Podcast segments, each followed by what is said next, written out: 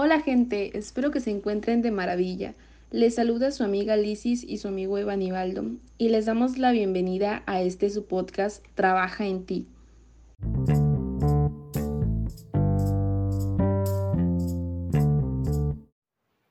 Hoy en nuestro primer episodio les vamos a compartir información relevante de lo que hoy en día prevalece mucho, y es lo que viene siendo la manera en que se nos dificulta organizar nuestro tiempo para poder realizar nuestras actividades y fíjense que resulta curioso saber cómo esto no solamente sucede con los estudiantes, sino que es una situación que cualquier individuo experimenta. Los temas principales de nuestro podcast son autogestión del tiempo y los diagramas de flujo.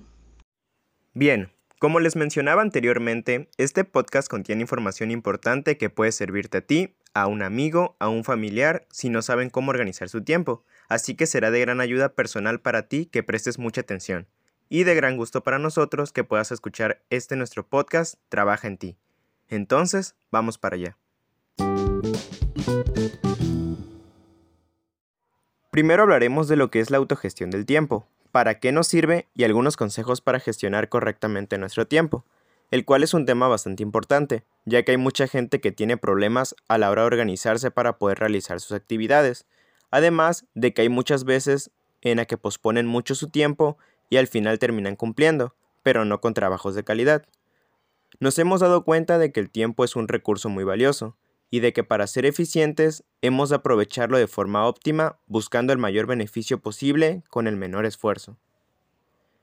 Según EducaWeb, que es una página que se dedica a la orientación académica, menciona que existe una teoría llamada la teoría de los tres ochos, la cual consiste en dividir el día en tres partes iguales, o sea, 8 horas para poder dormir, 8 horas para poder ir a trabajar y 8 horas para poder disfrutar en lo que gustemos.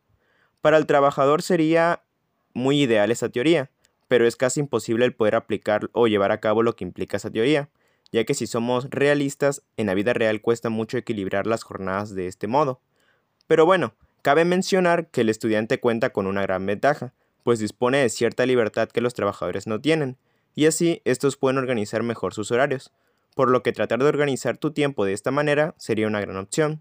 Solo tendrían que terminar sus jornadas de estudio y después gestionar su tiempo según la función de sus necesidades. Pero el detalle aquí es que todo depende de la responsabilidad que tenga cada persona. Lamentablemente muchas personas tienen malos hábitos donde descuidan el estudio durante todo el curso y tratan de ponerse al día ya que son épocas de examen, donde invierten horas y horas de estudio, y esto hace que los alumnos vivan etapas de gran angustia y además de eso no tienen los resultados que desearían tener. No cabe la menor duda de que la gestión del tiempo ha adquirido en los últimos tiempos una gran relevancia. Es que resulta que la sensación de tener mucho que hacer y poco tiempo disponible no es ajena a casi nadie. Como mencionaba mi compañero, nos hemos dado cuenta de que el tiempo es un recurso muy valioso y que para ser eficientes hemos de aprovecharlo de forma óptima. Por otro lado, quiero comentarles que la autogestión del tiempo sirve pues para gestionarnos a nosotros mismos, o sea, de diferenciar claramente lo importante de lo urgente y así dedicar la mayor parte del tiempo a hacer lo importante, es decir, hacer lo que nos lleva a nuestros objetivos más importantes. Por eso, tener una adecuada autogestión del tiempo nos permite tener más oportunidades para disfrutar de nuestras aficiones, de pasar tiempo con la familia o de reunirnos con los amigos, ya que tener un tiempo disponible es muy importante para nuestro bienestar físico y emocional. Así que tener buenas habilidades de la gestión del tiempo nos ayuda a encontrar esos momentos de relajación pero por el contrario, si no gestionamos el tiempo de forma adecuada, afrontaremos consecuencias negativas. Y pues es por eso que invertir tiempo en aprender estrategias, métodos y técnicas de gestión del tiempo es una habilidad laboral clave hoy en día que aportará importantes beneficios a lo largo de todo nuestro desarrollo profesional.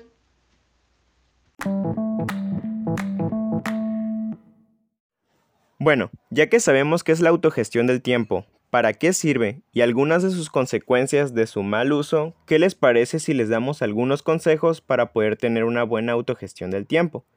Esos consejos también nos los comparte la página EducaWeb. El primer consejo o paso sería la planificación. Primero deben de hacer un programa con el tiempo que dedicarán diariamente a estudiar, pero también deben de incluir las horas de descanso, ya que estas son muy importantes para poder despejar la mente. Además, recuerden no dejar todo a último momento, resulta mejor distribuir el tiempo de estudio en varias sesiones. El segundo consejo es el lugar. Te recomendamos que busques un lugar tranquilo y donde no vayas a ser interrumpido, porque por muchas horas que pases estudiando, si el ambiente no es el adecuado, no te va a servir de nada. El tercer paso o consejo es el descanso. Es muy muy importante que hagan pequeños descansos o ciertas pausas cuando estén estudiando.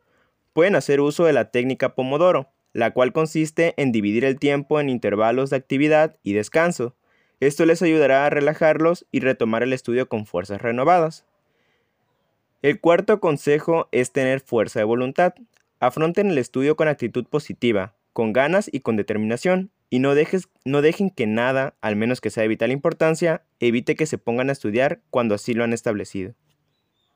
Continuando con los consejos, tenemos que tener en cuenta que debe ser objetivo, es decir, ponerte metas realistas y priorizar los objetivos que quieres conseguir primero.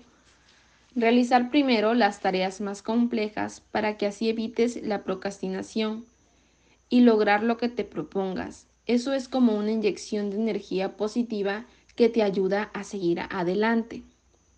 Otro consejo bastante curioso es que tengas tiempo para el ocio, ya que es fundamental que tengas tiempo para disfrutar de la vida, porque si solo te la pasas estudiando, al final terminarás agobiándote así que es mejor darte un break, pero siempre de forma equilibrada.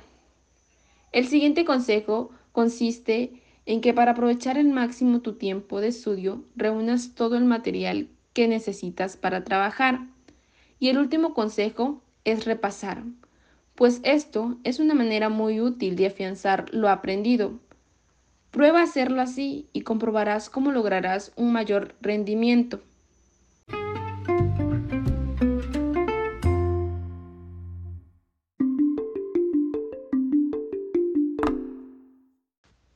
Como habíamos mencionado anteriormente, también hablaremos de forma breve de lo que son los diagramas y los pasos que se llevan a cabo para realizar un diagrama de flujo.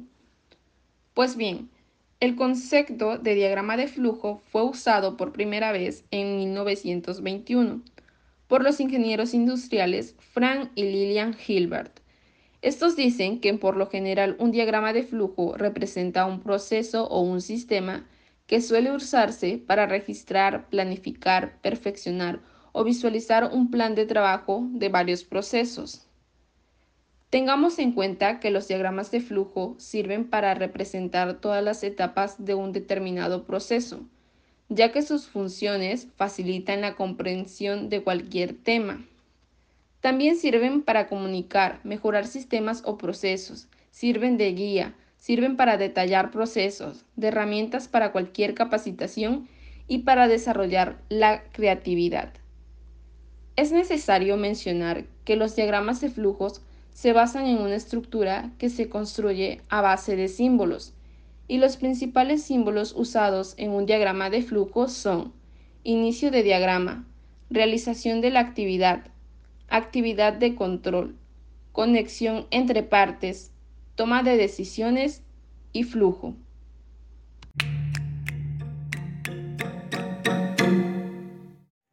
Teniendo claro lo que son los diagramas de flujo, ahora me corresponde hablar de cuáles son los pasos para poder realizar un diagrama de flujo de la mejor manera posible. Según la página Geflo, existen seis pasos para poder realizar un diagrama de flujo correctamente. El primer paso es determinar los principales componentes del proceso. En este paso es necesario que aclaremos cuáles son las entradas del proceso y cuáles son sus salidas, así como las actividades que se desarrollarán en el mismo diagrama. El segundo paso es ordenar las actividades. Recuerden que el diagrama de procesos de negocio es un flujo, por lo que se necesita ordenar esas actividades. Se recomienda que hagan una lista en orden cronológico de las actividades que van a realizar. El tercer paso es elegir los símbolos correctos para cada actividad. Como sabemos, hay varias notaciones usadas para dibujar diagramas de flujos de procesos, por lo que al indicar correctamente cada tipo de actividad, utilizando los símbolos correctamente, será más fácil para cualquiera que esté familiarizado con los símbolos, ya que así podrán entender el flujo rápidamente. El cuarto paso es hacer la conexión entre las actividades. Para esto se utilizan conectores, normalmente flechas o línea de puntos. El quinto paso es indicar el comienzo y el final del proceso. A veces las personas se les olvida indicar cuándo el proceso comienza y cuándo termina, y esa es una información muy muy importante para establecer límites para los propietarios de los procesos, gerentes y supervisores. Y el último paso es revisar el diagrama de procesos. Una vez dibujado su diagrama, ahora será fácil entender si es realmente así, por lo que deben de revisarlo y estudiarlo nuevamente así asegurándose de que su representación gráfica del proceso es la adecuada. Estos fueron todos los pasos que se deben de realizar o tomar en cuenta para poder hacer un diagrama de flujo de la mejor manera correcta. Bueno, ahora haremos una breve pausa y al regresar les compartiremos nuestras ideas y experiencias con relación a los temas que estuvimos comentando. Aquí les va un tip para sus clases remotas. Notion es una aplicación que pueden descargar para sus computadores en donde podrán organizar sus tiempos, tareas e incluso anotaciones de clase. Tienen QuickNote en donde podrán organizar sus notas de forma fácil y eficiente. Journal en donde podrán tener todas sus clases organizadas con sus anotaciones correspondientes. E incluso también tendrán el Task List en donde ustedes podrán crear todas sus tareas y tener en cuenta cuáles ya han hecho o cuáles les faltan. Espero les sirva.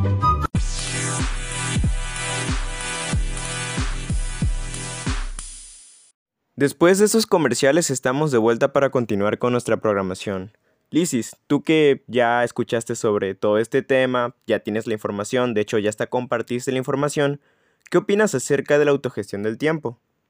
En mi opinión considero que es una forma bastante efectiva de hacer que el tiempo sea eficiente, pero que también es algo difícil adaptarse a este buen hábito, porque siendo realistas, son pocas las personas que gestionan su tiempo y aunque sabemos los beneficios que tiene organizar nuestro tiempo, desafortunadamente no lo adaptamos a nuestra vida diaria. Pero a ver, dime, ¿tú pones en práctica la autogestión del tiempo en tu vida diaria? Pues honestamente no, ya que al igual que muchas personas me cuesta trabajo administrar mi tiempo y mis actividades, pero por eso el haber investigado la información para realizar este podcast me sirvió de mucho, ya que los consejos están bastante bien y pues eh, no está de mal ponerlos en práctica. No sé si has visto un video que está en internet que es un muchacho que habla sobre cómo es la mente de un procrastinador. Eh, está muy interesante y muy divertido ya que nos habla de que en la mente del procrastinador eh, se encuentran dos personas, dos personajes. El mono de la gratificación instantánea y el motor de las decisiones racionales. Y pues nos platica cómo es que estos se, se pelean por quién toma el timón para realizar algo ya sea productivo o lo que pues siempre quiere el mono de la gratificación instantánea, que es pues hacer todo menos sus compromisos. Sí lo he visto y la verdad es que se me hace un video bastante interesante y muy realista. Pues en lo personal constantemente estoy teniendo esa lucha con el mono procrastinador que quiere tomar el control para solo estar haciendo cosas sin provecho y pues dejar todo lo importante para el final. La verdad es que en lo personal me he propuesto trabajar en organizar mis actividades para así tener un mejor desarrollo tanto en la escuela como personal. Pero bueno, ¿tú crees que tenga una relación la mala organización del tiempo con el abandono de los estudios? Sí, de hecho eso quería comentarte, ya que como hablamos hace rato, los estudiantes se frustran al no obtener los resultados que ellos desean y a raíz de esto comienzan a ver el estudio como una obligación y no como una oportunidad. Pero lamentablemente no siempre podemos hacer algo, ya que recordemos que depende mucho de los estudiantes, pues cada persona es un mundo diferente. Y bueno, en conclusión, Lisis, ¿crees que es importante el hacer de la autogestión del tiempo un hábito? Por supuesto que sí, porque la razón principal es que seremos más eficientes. Además de que tener esta habilidad de saber organizarnos sirve de mucha ayuda en el ámbito profesional, pues hoy en día eso es una herramienta clave para eso. Y otro punto es que organizar nuestras actividades también nos ayuda reduciendo los niveles de estrés. Y bueno, entonces yo te hago la misma pregunta. ¿Tú lo harías un hábito? Sí, claro que sí. De hecho, estoy de acuerdo contigo, ya que al final de cuentas quienes nos terminamos beneficiando somos nosotros mismos, porque pues nos evitamos pasar por momentos de angustia y además de eso realizamos nuestras actividades con mayor eficiencia. Y en efecto, como dices tú, es una herramienta clave que nos sirve para organizar nuestras actividades. Oye, y con referencia a los diagramas de flujo, ¿a ti te han servido de algo? Sí, la verdad sí me han servido de algo, ya que yo los utilizo a la hora de querer representar gráficamente cualquier proceso. Eh, de hecho, me enteré de ellos en la preparatoria, porque mi profesora de informática nos dejaba hacer mucho de estos diagramas. A mí en lo personal me gustan mucho porque se me hacen bastante entretenido, me gusta mucho ese, ese tema de la simbología y como te dije, facilitan visualmente el cómo llevamos a cabo toda una serie de actividades. Te pregunto, ¿tú sabías cómo hacer esos diagramas? ¿Te sabías la simbología? Sí, la verdad es que ya sabía cómo hacerlos y también conocía su simbología. Recuerdo que la primera vez que los vi fue en preparatoria en clases de informática. Realmente en ese entonces solo los utilizaba para hacer tareas relacionadas con esa materia, sino que fue hasta hace poco que me informé de que sirven para realizar diversas cosas. Eh, yo considero que sí son muy prácticos y que tienen una estructura bastante fácil de manejar Además de que ahora ya hay hasta páginas donde puedes realizarlos. Solo es cuestión de que los apeguen a lo que quieran hacer y listo. Pero bueno, de todo lo que estuvimos hablando, ¿qué es lo que tú me puedes decir en general del tema? Lo que puedo decir en general del tema es que los diagramas de flujo son bastante útiles para poder simplificar y esquematizar la información que tengamos sobre algún proceso porque pues es una herramienta básica para la representación de procesos, subprocesos, tareas, y pues estos diagramas son muy importantes también en áreas técnicas, en donde es necesario dejar asentado de forma comprensible una determinada secuencia de pasos, ya que dejando en claro cuál es el proceso que se sigue para realizar algo, pues solamente es cuestión de seguirlo tal cual está plasmado. Se nos ha agotado el tiempo, hasta aquí hemos llegado con el episodio de hoy. Aclaramos que la información que compartimos fue obtenida de páginas como EducaWeb, Geflo, Características y el comercial de un usuario de TikTok llamado Caejaveriana. Esperamos que la información les sea de mucha ayuda y tengan en cuenta la importancia de estos dos temas. Los esperamos en nuestro próximo episodio. Hasta la próxima.